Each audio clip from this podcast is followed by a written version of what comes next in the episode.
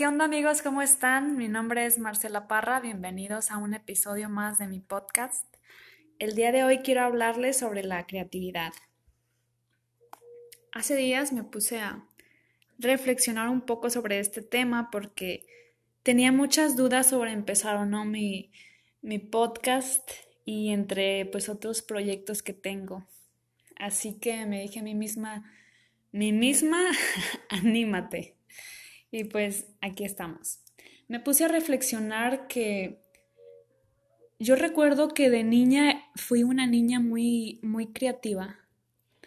Y ahora que veo a, a, mi hijo, lo veo con todos los días, él está creando cosas, tiene una imaginación increíble, gigante.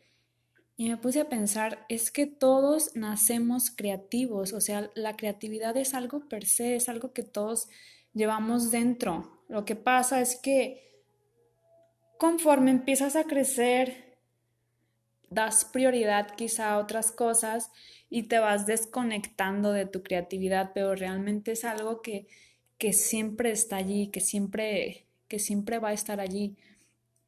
Quizás se atrofia porque nos desconectamos de ella, pero el día que tú quieras otra vez como retomar aquello, aquellas ideas, pienso que siempre va a estar allí. Entonces, este, pues me puse a pensar sobre eso y les, les quiero compartir el día de hoy este tema. Sí creo que hay que dedicarle todos los días tiempo a la creatividad. De hecho, a mí me gusta como que tomarme mi tiempo con, conmigo misma todos los días y si no estoy tomando un libro, estoy eh, escribiendo, eh, quizá escribiendo cosas que nunca le muestro a nadie. Uso mucho como que las libretas recicladas de mi hijo y ahí nadie se imagina que, que yo escribo muchas cosas allí.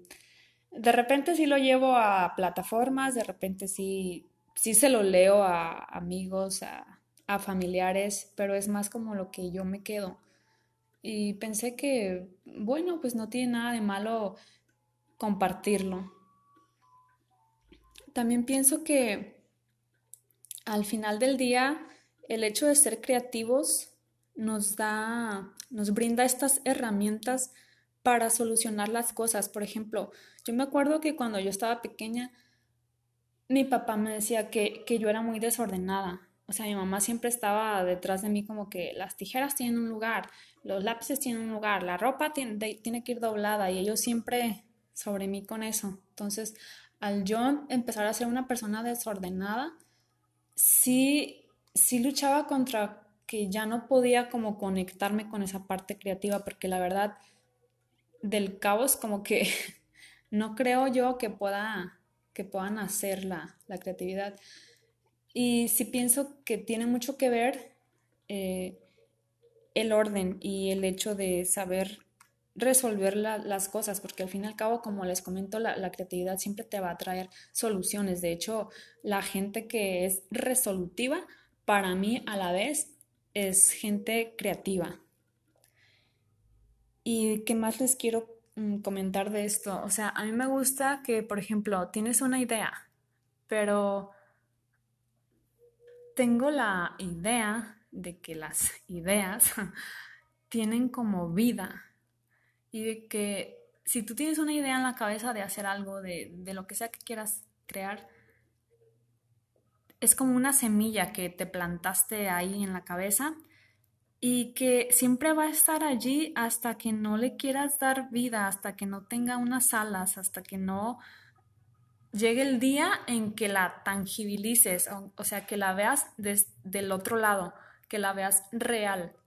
Entonces, por lo tanto, siempre va a ser primero una, una semilla en tu cabeza, una idea que nació y que, y que quiere vivir, o sea, las ideas quieren vivir. Así que si yo puedo inspirarlos, yo insisto mucho con esto en, en mis redes, sobre todo en Instagram, que es donde, donde me la llevo. Este, yo insisto mucho con, con inspirarnos mutuamente porque yo pienso que todos tenemos algo que aprender de todos. La creatividad tiene muchísimas dimensiones. Entonces, las ideas que están en una persona puede ser que no estén en otra y al escucharlas de esa persona digas, ah, qué chido, sí es cierto, voy a animarme a esto. O, yo también puedo inspirar a los demás a través de esto.